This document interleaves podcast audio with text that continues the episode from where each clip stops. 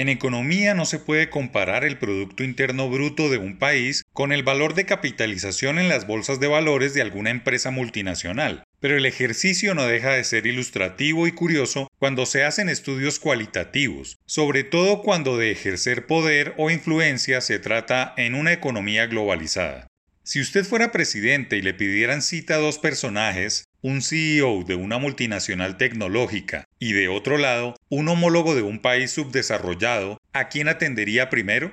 Más allá de las consideraciones buenistas o de las respuestas políticamente correctas, lo propio es que Jeff Bezos, Elon Musk, Bill Gates, Mark Zuckerberg, Larry Page y Sergey Brin tengan prioridad en la agenda, por el simple hecho de que lideran organizaciones mundiales del sector productivo que están en capacidad de transformar ciudades, países, continentes o el mundo entero si así lo deciden.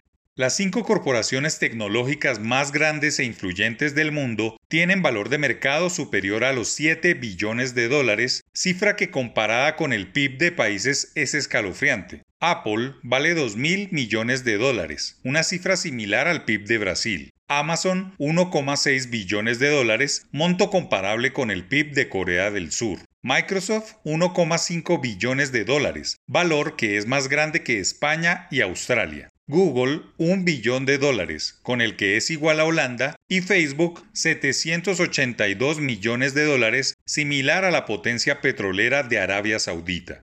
La inédita competencia entre Richard Branson y Jeff Bezos por ser los primeros en hacer vuelos privados al espacio abre un nuevo capítulo en la historia de la conquista del cosmos o su colonización. El poder económico que han atesorado y la búsqueda de nuevos horizontes para la humanidad es algo loable y tiene sentido si se mira al pasado y se encuentran nombres de empresarios de éxito que desarrollaron sectores económicos como la minería, el comercio, las manufacturas, el transporte y los alimentos. Todo no puede quedarse en manos del Estado. Los gobiernos de turno que administran los escasos recursos públicos tienen otras prioridades como es la atención a los más necesitados. Claramente no hay dinero para la investigación del cosmos, ni para desarrollar nuevas tecnologías que dinamicen el transporte espacial. Lo más probable es que sean estas empresas las llamadas a dar un nuevo salto y de paso reescribir el papel de los gobiernos. Las grandes compañías de tecnología pueden hacer saltar el desarrollo de la humanidad, pues si esto se le deja a los gobiernos, estaríamos condenados a gatear por el cúmulo de problemas sociales. Está bien que las Big Tech, que han llevado al mundo a una clara revolución industrial, miren al cosmos y se atrevan a conquistarlo, pero sería bueno también que le brinden otras alternativas a los seres vivos del planeta Tierra, explorando y protegiendo los océanos, los desiertos, las selvas tropicales, los bosques de niebla y todas esas áreas que están siendo depredadas por los hombres en su afán de producir la energía no renovable que satisfaga sus necesidades básicas.